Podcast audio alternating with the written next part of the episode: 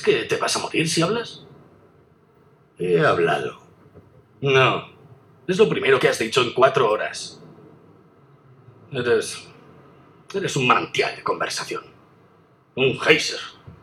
¿Por qué no te echas atrás y duermes? Estoy aquí conduciendo todo el rato, desde que salimos de Brainer, conduciendo, intentando charlar para combatir el aburrimiento de la carretera. Y tú ni una puta palabra para que haya conversación. Pues te vas a joder. No pienso hablar. A ver si te gusta.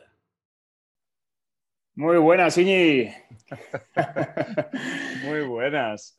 Oye, eso ha sonado a, oldie, ¿no? A oldies goldies. Ha sonado a setentero, ochentero. Ya sabes que en la eh, era analógica toda se parece. Esto era noventero, pero sí, sí. El sonido tiene y el doblaje tiene ese.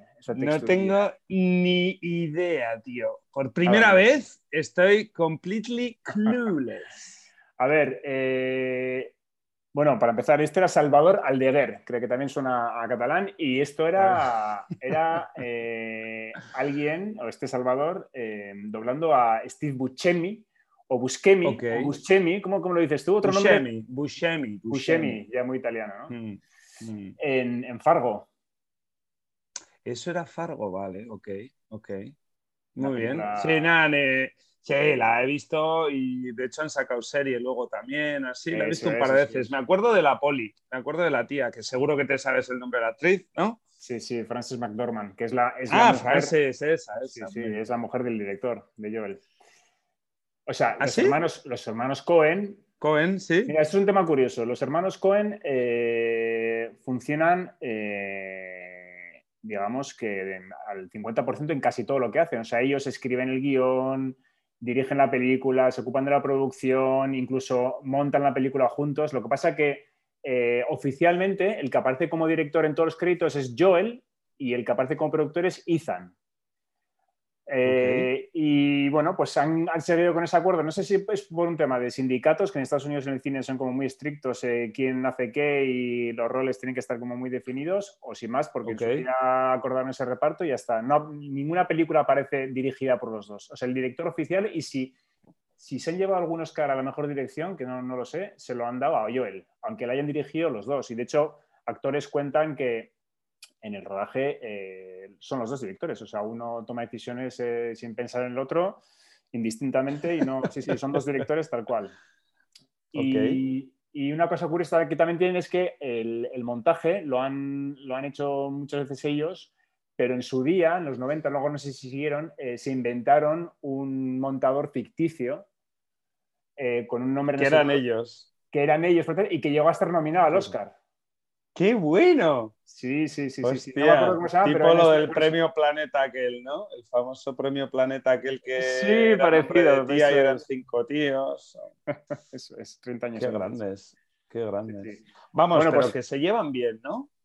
Sí, sí. O sea, sí, se hacen buenas pelis. Eh, bueno, eso ha sonado un poco raro, eso de que no, uno toma unas decisiones y otro toma otro y tal o uno monta la primera parte de la no, lo que quería decir lo que quiere decir es que en el rodaje pues como un, set de rodaje es, muy amplio o sea pueden estar a, cierta distancia sobre todo en exteriores o lo que sea pues cuando uno está hablando con un actor eh, le dice cuatro indicaciones sin tener que contar con el visto bueno de su hermano que no está ahí ni nada. Es decir que, tienen confianza plena en que cada uno haga lo que quiera a nivel de dirección, que corrija cosas o que dé indicaciones y tal. Los dos son directores, digamos, eh, con todas las de la ley, a eso, me refería.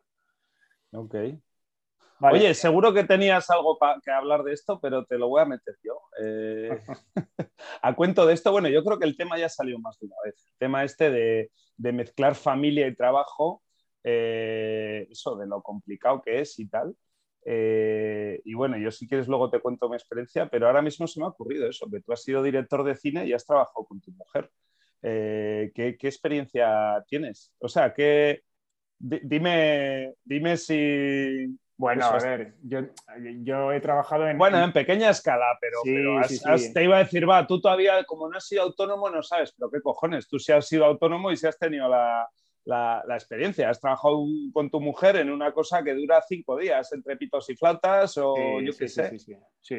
dime, dime qué pasó o qué pasa. O cómo no, pues es, es, verdad que, bueno, la verdad es que eh, en mi caso particular creo que ha funcionado muy bien, muy bien porque yo, hacía, yo era director, digamos, y ella se encargaba de la parte de producción que se le da muy bien porque, porque es capaz de gestionar 57 cosas a la vez y, porque además somos muy complementarios. O sea, yo en todo lo que soy malo ella es buena y creo que al revés.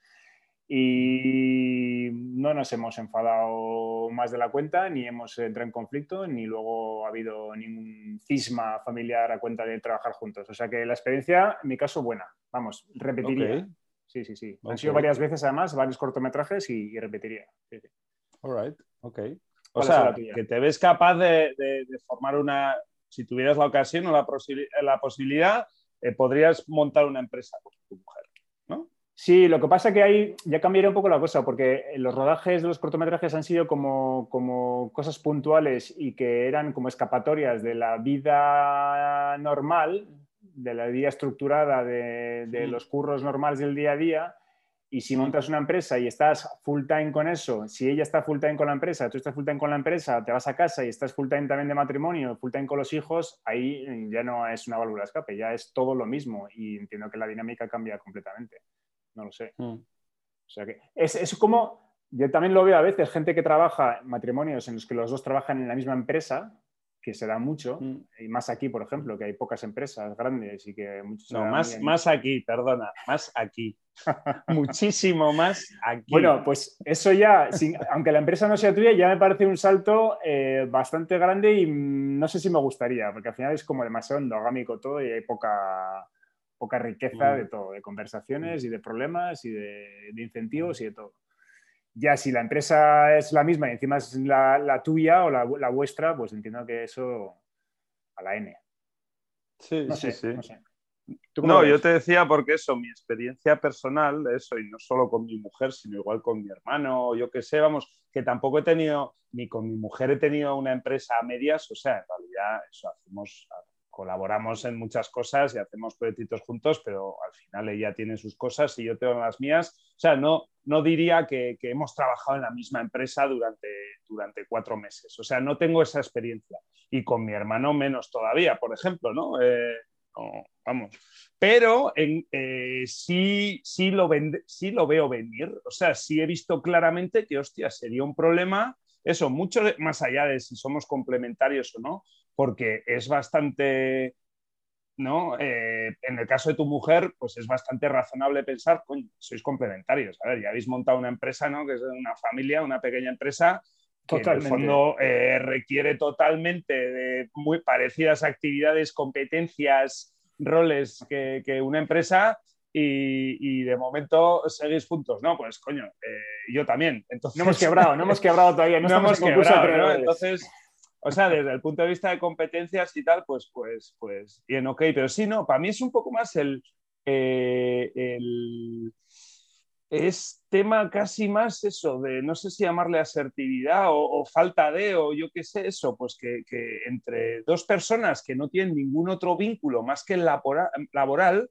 parece que es más fácil ser asertivo, ¿no? Sí, sí, sí. Eh, y más todavía en una empresa de otro, ¿no? Oye, mira, tío, aquí estamos a lo que estamos, aquí cada uno tiene su rol, esto no es personal, yo tengo que hacer esto y tú tienes que hacer eso. Oye, creo que eso está bien, o creo que eso que has hecho coño, mejor haberlo hecho tal y cual. Eso que, eso que en una, en este caso que he dicho, es como más aséptico, ¿no? Y coño, pues sí, ¿no? Te lo tengo que decir, joder, sí, sí, sí, tal. es, para lo que me pagan, ¿no? Me pagan para decirte eh, amablemente o no. O sea, no es tema de amabilidad, es, tema de, es tema psicológico de, me estás tocando esto. Eh, eso, parece que, que es más aséptico entre dos personas sin otro vínculo que el laboral que coño, ya si hay un vínculo eh, familiar o, sentimental en este caso y tal. pero fíjate, yo creo que estás, estás metiendo en el mismo saco dos, dos situaciones que son súper distintas. La del matrimonio, marido y mujer, en el que mm. se dan cada día 27.000 situaciones como esa en la que, en la que puedes decir, bueno, pues eh, lo planteo claramente para que no vuelva a ocurrir, o le digo esto que me ha sentado mal, para que la siente no sé qué, un montón de situaciones esas que al final, después de 20 años juntos, pues las, las sabes llevar más o menos bien. O otra situación muy distinta es con un hermano o alguien de tu familia con el que no estás casado y con el que no convives eh, de esa manera tan extrema mm. y en el que no te has tenido que enfrentar a esas situaciones tan, tan, pues eso. Tan no, pero yo te digo que lo que tienen en común, lo que veo en común es mi relación con mi hermano, si montaba una empresa con él, y mi relación con mi mujer, si montaba una empresa con ella, es ese rollito. Eh, eh, es como hormonal, o sea, que, parece que si, que si te digo algo asertivamente, ¿no? O sea, eh, te lo digo, eh, eso asertivamente, no sé, sí, sí, no asertivamente es eh, parece que, si hay ese vínculo afectivo es como más personal. O sea, como, es como que es mucho más difícil desacoplar la asertividad si hay un vínculo emocional que si no lo hay. A mí me pasa. Sí, sí, sí, totalmente. Eh, sin haber llegado a montar la empresa. Eh, o sea, en las cuatro o cinco situaciones donde ha habido pues, una discusión, un debate y tal, digo, hostia, ¿por qué, ¿por qué se está calentando este si no, si no, hay, si no estamos calientes? O sea, si, si, si esto diciéndotelo a ti, ¿no? Tú no te hubieras calentado. ¿Por qué me estoy calentando en esta misma conversación eh, con estas dos personas? Si, no sé, y, está claro que, que funcionamos de... Saltan ahí eh, la sangre, triggers distintos. Sí, sí, totalmente. Es mucho más emocional. La eh, llamada de la sangre, totalmente. Sí, sí, sí. Y, por eso siempre he dicho que, hostia, que valoro mucho que aquí en Chiclana lo que te decía, se da mucho, eh, pues eso, como hay mucho... empleo así, pues mini empleito, temporalito, eso se da, hay poco, hay mucho paro y tal, pues se da mucho currar con el primo, currar con tu hermano, muchísimo más eh, que, La empresa familiar ahí se da. Y siempre digo, hostia, tío, eh, por una parte, joder, que cateto de que de todos los albañiles que hay, tener que fichar justo a tu primo. ¿Qué pasa? Que es el adecuado, ¿no? Eh, o, es que te lo ha dicho la suegra que no sé. y por otro lado, hostia, ¿qué mérito tiene? currar con, con gente sí, sí, ese vinculillo y que no salte la casa por los aires. Me parece que tiene mucho mérito. Totalmente, totalmente. Si ya es difícil eh, llevar adelante un matrimonio, una familia con hijos, imagínate eso sumado a, los primos, los cuñados y los suegros metidos en mm. el ajo. Eh, sí, sí, sí. Ah, para mí claramente es una variable. ¿eh? Sí, sí. Pero bueno, viva por los hermanos Cohen, que han sabido sacarse cuántos Oscars. A ver, dímelo, que también te lo sabes. No, no, ni idea, ni idea. Creo que, creo que Fargo fue la primera película con la que ganó un Oscar. Eh, ganó, de hecho, ella, la Poli. Eh, Francis McDormand ganó la mejor actriz y algún otro de guion así. Pero bueno, luego han seguido con algunos más. Oye, un, pequeño inciso, eso que decías de la familia, que yo alguna vez mm. eh, he tenido como, un, como una revelación absurda, o sea, es tan estúpida que da, que da como risa, pero que alguna vez me ha pasado y digo, joder, no lo he llegado a pensar, que tus hermanos eh, son las mm. únicas personas, digamos, del mundo eh, que comparten contigo el primer y segundo apellidos, que es algo muy heavy. Cuando tú lo escribes, o sea, eh, Calleja Regui, ¿no? Solo tienes dos, solo dos personas en el mundo, ¿no? Comparten contigo. O sea, ni tu padre, ni tu madre, ni tu mujer, ni, tus, hijos, ni tu mujer, ni. Pues que son las personas más cercanas a ti y, no, no, son tus hermanos los que comparten todos los apellidos contigo, que es, es una cosa curiosa. Qué bonito. Sí. En fin. Bueno, oye, volviendo a los Cohen. Un, beso, un abrazo a todos los hermanos que nos escuchan allá afuera, tío. Eso es. Volviendo a los Cohen. Bueno, y volviendo más que a los Cohen, a esa, a esa escena, bueno, esa escena de, Fargo es una escena eh, de una conversación en un coche de los dos, de los dos eh, vamos a decir, asesinos que son contratados por el protagonista. Bueno, más que asesinos, en realidad son contratados solo para, para secuestrar a la mujer del prota, eh, porque luego va a pedir un rescate, etcétera, etcétera. Bueno, eh, dos tíos que no son amigos, que, son como mercenarios y que se ven de repente embarcados en una empresa común que se hace eso y se ven obligados a viajar en coche durante X horas, ¿no? Y uno es súper dicharachero y súper parlanchín y el otro es un, vamos, un bloque de ladrillo que no, del que no sacas nada, Entonces, eh, esto me, lleva a una reflexión que está, que, está relacionada con eh, las conversaciones que tienen lugar en los viajes en coche, y, cómo hmm. está eso condicionado por la disposición de, los participantes en la conversación o por cómo nos sentamos a veces, no solo en el coche, sino en general. ¿no? Es decir, tú en coche estás sentado piloto y copiloto mirando hacia adelante, uno al lado del otro. En un pool, ¿no? Me estás hablando en un pool, en un pool de... ¿Cómo en un pool? En un carpool. Carpool, eh, o sea, pues eso, eh, se han reunido cinco personas, o sea, hay que ir No estás viajando con tu familia, o estás... ¿Estás hablando de desconocidos o estás no, no, no, también conocidos, también conocidos. O sea, yo lo que voy es dos personas, ¿vale? Eh, mm. Incluso conocidas, incluso marido y mujer con 20 años de, vida en común. Sentados mm. eh, como piloto y copiloto en un viaje de 4 o 5 horas, eh, mm. esa disposición física en la que están sentados uno al lado del otro, pero no se están mirando, no te miras a la cara en ningún oh, momento, da lugar a ciertas conversaciones, a ciertos temas y a enfocar las cosas de una manera que no se produce de otra forma. Es decir, en, ningún otro Que en un cara a cara probablemente sería distinto, ¿no? Absolutamente. Tú te sientas cara a cara. reflexión. Qué buena reflexión. Es así, porque, porque el, cara a cara es fuerte en realidad. Tú te sientas frente a mm. alguien y, por ejemplo, eso lo vemos a veces en las entrevistas de trabajo o en alguna reunión así, digamos, tete a tete, ¿no? En que te sientas mm. frente a otro y ahí, ahí, no hay, ahí no hay distancia. Eso es mm, directamente eh, input-output. O sea, ahí no hay, no hay filtros posibles. No puedes ocultar nada. Exacto. Y, no puedes cruzar los dedos, ¿no? Eh, para decir una trola, ¿no? no, pero todo tiene al lado de otro. Sí, todo tiene como... puedes cruzarlo. Todo tiene mucho peso. O sea, todo lo que se dice tiene mucho peso y va directo a la cara del otro.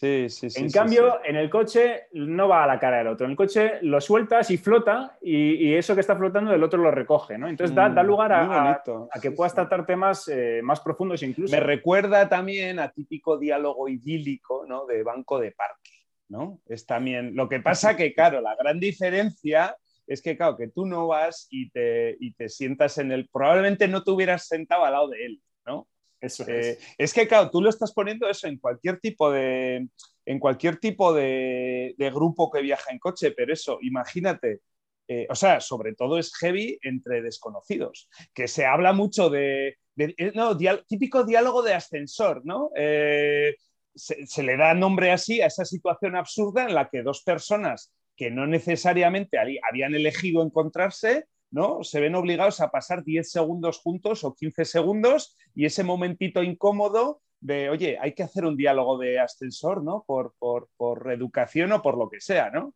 En realidad, mucho más heavy es ese secuestro de 10 segundos eh, llévalo a media hora, por ejemplo, en el típico viaje al trabajo, ¿no? en el que quedas en una parada y al final eh, a eso le llamaba lo de carpooling. Carpooling quiere decir sí, sí, el eh, pues cuando quedas y tú es pues o por optimizar coches o por lo que sea, pues tú te metes en los coches de 5 en 5. Pues eso, yo me acuerdo como cuando íbamos al máster, pues quedábamos en, en, ¿cómo se llamaba, tío? En Ganchurizqueta, ¿no? ¿Cómo Aricheta, Aricheta. En Aricheta y pues allí se aparcaban unos coches, entrábamos todos, había, éramos 25 tíos y se hacían espontáneamente grupos de 5. Claro, tú te tocaba donde te tocara. Entonces, estás obligado a, durante esos 40 minutos, eso puede llegar a ser, ¿no? Eh, en una situación de estas, un diálogo de ascensor de 40 minutos. No, es que precisamente yo lo que voy es que el diálogo de ascensor ya no, ya no tiene lugar, sino que rompe la barrera y se genera más confianza que en el ascensor. El coche, el mm. coche eh, tiene una disposición tal que permite que la gente hable de manera más libre y, con menos miedo a, ese, a esa cosa tan frontal que tiene otro tipo de conversación. Sí, sí, sí. y de hecho, no solo con el copiloto y el piloto, si encima hay gente sentada atrás, pues más todavía, porque mm, ni siquiera están cerca. Tú sueltas. eso, es. eso es. Entonces, eh, ahí sería un, un, experimento brutal, por ejemplo, coger a dos desconocidos y, mm. ir poniéndolos en diferentes situaciones, ¿no? pues eso, lo que tú dices, un ascensor, que el ascensor lo que tiene es, estás muy cerca uno del otro eh, y es un espacio, por ejemplo, un, o un periodo de tiempo corto, en un coche, en una mesa, otra, otra cosa interesante, tú que haces mesas, en una mesa rectangular eh. no se habla lo mismo que en una mesa redonda de boda. vale, voy a empezar a hacer mesas, tío, en las que nadie eh, se enfrente a nadie frontalmente, tío, y les voy a llamar mesas. Hay que poner un nombre a este. A este terapia, porque cada uno puede soltar ahí lo que Es terapia, sí, sí, sí, efectivamente, tío. Together, but not, eh, not frontally. Not in your face. qué bueno, qué bueno. sí, sí, sí. sí. No, pues sería digno de estudio, tío. Porque luego eso también es eh, gracioso, eh, hablando de coche y hablando de coche lleno, ¿no? Eh, los dos hemisferios que se montan en el coche, ¿no? el hemisferio delantero y el trasero. O sea, cuando empiezas a... Y ya en tres filas ya ni te cuento. Ahora que hay coches de tres filas, vamos, ya es el descojono. Los de adelante son los de adelante, ¿no? Y tienen allí su cockpit, su musiquita, su clima, controlan eh, y ya los de atrás, eso, por una parte están como a merced de los de adelante, pero por otra parte también se pueden montar como su globillo ahí, ¿no? O sea, no hacer ni puto caso a los de adelante, porque como no se oye, ¿no? Pues eso, lo típico que los baffles se oyen atrás, pero adelante no. y te habla, te, sueltan algo de adelante y puedes elegir si pasar del todo porque, porque supuestamente no lo has oído, eh, o eso, se montan ahí como... Totalmente como, en, el taxi, ¿no? Como el metacrilato del taxi, pero, pero sin el metacrilato. Eh, Oye, y luego, luego hay una cosa también curiosa, cuando te sientas atrás en un coche, eh, como que te infantilizas un poco, ¿no te da esa sensación? te, haces un poco Hombre, ya solo la postura, claro, la parte atrás yo creo que está más hecha para niño, ¿no? Eso, tienes menos, menos sitio para las piernas, el asiento está menos inclinado, eso, vas menos sofá, atrás vas más jodidillo. Eh, a veces tienes que cruzar un poco las piernas, ¿no? Para entrar bien y tal. Eh, ya, y si te toca en medio, tío, ahí en el bulto, ya ni te cuento. Eso es. Sí, sí, es, es puerido, es puerido, es puerido. Totalmente. Con esto, con esto acabas con la seguridad en sí mismo que puede tener el, más pintado. De hecho, eh, en algún momento... El más crecido, aquel hombre crecido que entró en un coche, los entraron atrás en el medio, ¿no? Y salió hecho un mar de dudas. Eso es. Totalmente. En su día en el podcast yo, dije que, una buena entrevista de trabajo debería acabar siempre revisando el maletero del candidato, como bajando su coche y enviando el maletero a ver cómo lo tenía, ¿no? Pero mira, otra buena entrevista de trabajo sería sentándolo atrás. El coche, tío. Sí, sí, el entrevistador delante y el, otro detrás, tío. A ver, a ver cómo reacciona. Acaba sudando. Joder, tío, ¿qué, de experimentos llevándolo ahora a lo, de, a lo de entrevistas de trabajo, bueno, y llevándolo a tu campo, la de pelis que se han hecho de estas eh, entrevistas de trabajo. Mm idas de olla, ¿no? O sea, cosas que no se podrían hacer en la realidad, pero que, claro, te montas tu peli y dices, venga, voy a, voy a contar una peli donde la entrevista de trabajo, eh, eso, las típicas estas que, se tienen que matar entre ellos, tienen que simular no sé qué, o eso, van a saco unos contra otros y que no sabes si lo que están valorando es la competencia o el espíritu de equipos, empiezan a hacer ahí movidas y... Sí, sí, sí, sí. El método de Gronholm, hubo una película, bueno, era, era una obra de ah, teatro en su día y luego hizo una película que era El Método, española, que ¿No había una alemana también por ahí bastante famosa? Me suena haber visto una peli guapa eh, de... ¿Cómo era este tipo? Sí, bueno, whatever. Ok. Pero bueno, eso, eh, ideas para entrevistas de trabajo, tío. La verdad es que eh, la entrevista de trabajo es un, es un. Es un. Vamos a decirlo, no sé cómo decirlo. Es un. Es, una puesta en escena muy sádica la que puede llegar a tener. O sea, es un, es un contexto de, de, mm. una asimetría, asimetría de poder eh, total entre las dos partes. Me parece que es un, claro, que es un caldo de cultivo bestial para un montón de historias. Por eso se han hecho muchas películas mm. con eso, porque es verdad que es muy, es muy fuerte lo que se le hace ahí a otro ser humano. Se le puede. Sí, y por otra parte es una situación de la hostia. O sea, yo creo a nivel laboral, eh, sí me parece o sea, mirándolo desde el otro lado, evaluando al que está haciendo la entrevista, o sea, si es una oportunidad que le estás es una, es una situación muy buena para evaluar a un directivo, por ejemplo. Sí, sí, sí, totalmente. Sabe, sabe aprovechar esa grandísima ocasión eh, que es realizar una entrevista de trabajo, ¿no? Donde puedes estar delante de alguien que puede aportar la hostia a tu empresa o al revés, ser un cáncer de la hostia, ¿no? Eh, y tienes las situaciones, eh, esos 30 minutitos para detectarlo. Entonces, me parece que, eso es una competencia o una, o, una, eso, una situación súper relevante en cuanto a, ser bueno o malo en ella. Pero te refieres O es algo en lo que yo creo que puedes mejorar muchísimo, ¿no? Imagínate que solo has hecho tres entrevistas de trabajo en tu vida, entonces pues tampoco tienes bagaje como para decir soy un buen entrevistador o no, pero si has hecho 50, habrá gente que después de haber hecho 50 entrevistas todavía se, le, pasan todas y habrá gente, tío, que es que le haya pillado el callo de tal manera, tío, que es que acierte de 10-10. Sí, sí, totalmente. este sí, este no.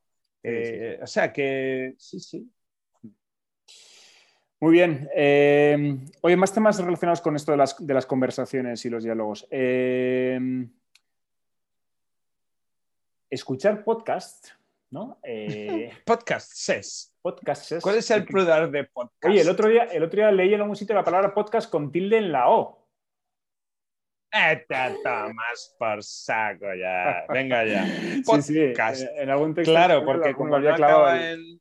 Ya. es llana. Eso es. Bueno, la cuestión es que, eh, que, ah, bueno, primero, aquí quiero hacer una recomendación que ya te le paso esta semana, ¿vale? Del, del podcast, el podcast eh, Kaizen. Sí, ok. Que está, que está muy bien. ¿Cómo era el tío Samuel qué o cómo era? Ostras, eh, bueno, eh, te hablé también de Samuel Hill. Bueno, esto viene a su vez de una recomendación. Ah, lo de Kaizen no es Samuel Hill, vale. Yo te había entendido que era la misma persona. No, él ha ido, él ha ido de, invitado a algún episodio, pero el Kaizen lo lleva Jaime Rodríguez de Santiago. Ok. Vale, que es un podcast muy bueno y que yo no conocía hasta esta semana. Eh, recomendación de mi compañero Iñaki. Un saludo para él. Y, bueno, me, ha llevado también la reflexión de que, de que cuando encuentras un podcast interesante, eh, puedes caer en la tentación de pensar que, joder, que es la mejor forma posible de aprovechar el tiempo, porque cuando tienes, eso es, tienes un tío inteligente diciéndote cosas interesantes. Ah, vale, para ti como user, ¿no? Para, ti, como, oyente, puedes como consumidor, sí, sí. O sea, hmm. eh, ninguna conversación con amigos me va a hmm. aportar tanto como esta hora de escucharle este Claro, es una píldora que ya está editada, sintetizada, producida y sí, sí, es un pildorón. No solo porque está editada y está reconcentrada, sino porque realmente es que estás con un tío que vale mucho. O sea, seguramente mm. estás con un tío con el que em, igual no puedes estar eh, en otras circunstancias, ninguno de tus amigos igual es tan potente como ese tío que te está hablando directamente y puedes caer en la tentación de que, joder, eh, mi tiempo libre lo voy a dedicar a escuchar podcasts de gente potente, porque, es lo que me aporta. Y volverte loco ya. Desconectarte de la sociedad, ¿no? y... Sí, me parece una buena enfermedad la que morir. Murió requete listo. Totalmente. Pero bueno. Murió lleno de sabiduría. murió por empacho de sabiduría. Sobredosis. La cuestión es que, al margen de eso, de que tiene esa parte enfermiza y que lógicamente no sería, no sería sano, eh, sí que luego está la parte de que, de que, tú no puedes participar, ¿no? Que tú al final mm. eres un oyente pasivo y seguramente mm. eh, al no poder hablar y al no poder participar, eh, primero. Se quedan cosas en el tintero, y los temas seguramente no te calen tanto como cuando tú has participado de una, conversación y has, aportado cosas, etcétera, ¿no? Con lo cual, hmm. eh, yo creo que esa parte es algo que los podcasts nunca te van a. Venga, pues vamos a empezar a vender entradas para el, podcast del Chaparrón, ¿vale? O sea, ya, ya te aporta la hostia, ¿no? Te aporta la hostia. Eh, pero además, si te dejamos participar, es que te va a aportar mucho más, te va a completar y nosotros pues sacamos un dinerillo. Muy buena idea, sí. Es a lo que ibas, ¿no? a eso iba, a eso iba. ¿Cómo nota, tío, que eres un emprendedor y que tienes ahí el, colmillo, tío, afilado. Sí, señor, así me gusta. El gen, sí, señor. Em, bueno, y una, otra cosa que quería, que quería sacar aquí es, eh, por ejemplo, un apunte curioso que, he oído en unos episodios de, de, Kaizen es, eh, hablaba... Eh, sí, eso, ¿por qué lo has recomendado? ¿Qué te has puesto ahí a recomendarlo? y, lo he empezado a escuchar esta semana y me ha parecido que, primero, el tío es un comunicador espectacular, es muy profesional. ¿De qué va? Porque Kaizen es eso, es una filosofía... Mejora continua. ¿Va de Kaizen o...? Va, de mejora continua, pero aplicada al individuo. Es decir, ah, eh, sobre todo va de, aprender, va de que, de que la gente curiosa, lógicamente, está deseando que se le expliquen cosas y entender cómo funciona el mundo y eso aplicado a un montón de ámbitos como la tecnología o la salud, eh, todo, todo. Vamos, que si eres mínimamente normal, no te puede no interesar ese, podcast, porque además es que el tío lo hace muy bien. ¿Y es formato entrevista o habla él? Tiene mezcla, mezcla episodios ah, eh, más o menos cortitos de 25-30 minutos en los que habla él solo de un tema, lo desarrolla, que al final, mm, pues puede ser lo que saques de Wikipedia, tampoco tanto, pero bueno, te lo está contando él muy bien y además te lo está ordenando. Sí, está masticadito y aterrizado y tal. Y, y luego tiene también episodios que son entrevistas a gente interesante muchos em, de su círculo más o menos, pero bueno, que, también aportan mucho. Y, un, detalle que... ¿Y es de Vascongadas? Este, ¿Es de Vascongadas? No, es madrileño, yo creo. Madrileño, vale. No, he investigado, ¿eh? pero bueno, no tiene ningún acento así raro, yo creo que será, será ahí en Madrid. Sí, no, por lo del círculo, digo No, no, no, no. no. Que no es un círculo centrado en Bilbao, sino no, que es un no, círculo no, centrado Bilbao no es el centro del universo, aunque, aunque parezca mentira. En este caso. En este, este caso. En este caso.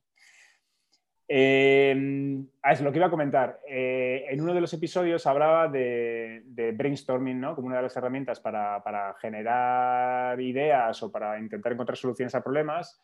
Y, él decía una cosa que en la que yo nunca había pensado, que, él mm, cuando hacía un brainstorming lo que intentaba era escribir eh, las cosas, pero que lo que había que hacer era dibujar. Que tú si escribías la palabra coche.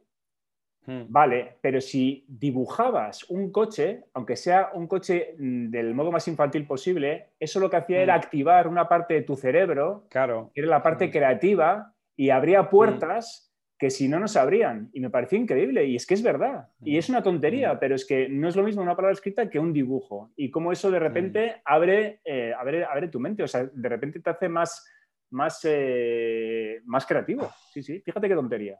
Sí, eso. Bueno, espero que ninguno de nuestros oyentes haga ya presentaciones con texto, ¿no? O sea, que la gente ya ha asumido eh, eso de, poner un slide, ¿no? Con el texto y leer el texto en alto, ¿no? Pues ya está más que demostrado que, eso es una patraña, ¿no? O sea, que no, que no, que la peña se dispersa, que no te sigue, eso, pues, pues eso, tú pones la imagen y luego de voz pues vas explicando la imagen y tal, pero eso, pues precisamente porque la imagen eh, transmite eh, mucho más, ¿no? O activa, como tú dices, otras partes del cerebro eh, que si lees lo que hay en la pantalla, ¿no? Pero claro, a la inversa, como tú lo has dicho, la verdad es que no, no, no me sonaba, pero tiene toda la lógica eso, que si a la hora tú de recibir ese input, a la hora de volcarlo en tu memoria o en tu papel o lo que sea, en vez de escribirlo, pues lo acompañas de un dibujito, pues tiene lógica pensar que eso también es como más, como que posa más o igual da lugar a otro tipo de almacenaje, ¿no? Que, más que almacenaje, yo creo que abre otros caminos, o sea, genera otras conexiones eh, neuronales o lo que sea que, abren, abren posibilidades que si no, no se abrirían seguramente.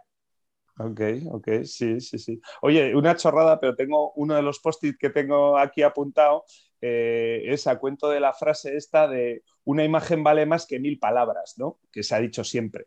Eh, y el otro día se me ocurrió que, coño, habría que matizar, ¿no? O sea, ¿dónde sale la imagen y dónde salen las palabras? Ahora en época de, social media y en época de, pues, hiperinformación, hiper, hiper todo, ¿no? De, pues coño, depende, ¿no? Igual dos, dos, palabritas bien puestas, pero en un titular de prensa eh, eh, eh, cuentan mucho más que, yo que sé, que 200 imágenes en, yo que sé, en un medio donde hay 50.000 imágenes. Totalmente. Y es que yo, yo he llegado a oír, y, me, gustó mucho cuando lo oí, una palabra vale más que mil imágenes. Y es que es verdad. Ya, pues mira, oye, igual, igual le da... es que las dos cosas son ciertas. por culo el, el dicho.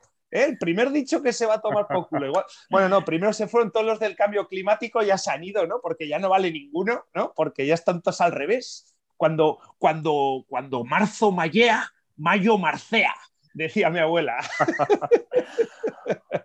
Oye, qué bueno, qué bueno que saques ahora ese refrán, porque mira, otra cosa de la que habla mucho en Kaizen es de modelos mentales, eh, como, digamos que eh, mm, formas en las que se, dan las, vamos a decir, eh, en las que se estructuran ciertas cosas en la realidad, en, diferentes ámbitos, en la economía, en lo sociológico, lo que sea, que están condicionadas por cómo es el ser humano y cómo, digamos, eh, reaccionamos psicológicamente a ciertas cosas o, cómo la naturaleza se comporta en general.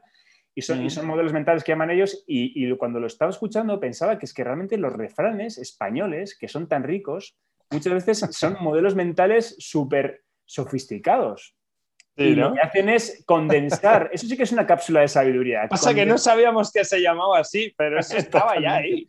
Aquí ya hemos hablado en el chaparrón de, los refranes españoles, pero es que, es que vuelven, es que no, es que siempre, siempre, siempre están ahí. No parar. Nunca pasarán de parar. Totalmente. O sea que. En fin, bueno, oye, pues eh, con esta recomendación de Kaizen dejamos el episodio. Hoy, hoy teníamos episodio redondo, 60 episodios del Chaparrón.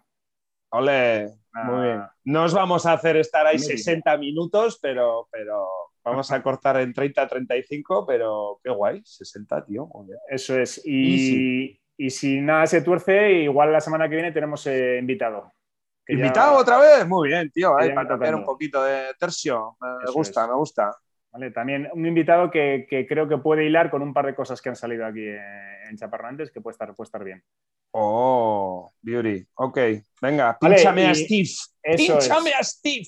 Venga, nos vamos con Steve. Hasta la semana venga, que viene. tío. Chao. Would it kill you to say something? I did. No. It's the first thing you've said in the last four hours. That's a that's a fountain of conversation, man. That's a geyser. I mean, whoa, Daddy, stand back, man. Shit. I'm sitting here driving, doing all the driving, man. Whole fucking way from Brainerd, driving, just trying to chat. You know, keep our spirits up, fight the boredom of the road. You can't say one fucking thing just in the way of conversation. Oh, fuck it. I don't have to talk either, man. See how you like it.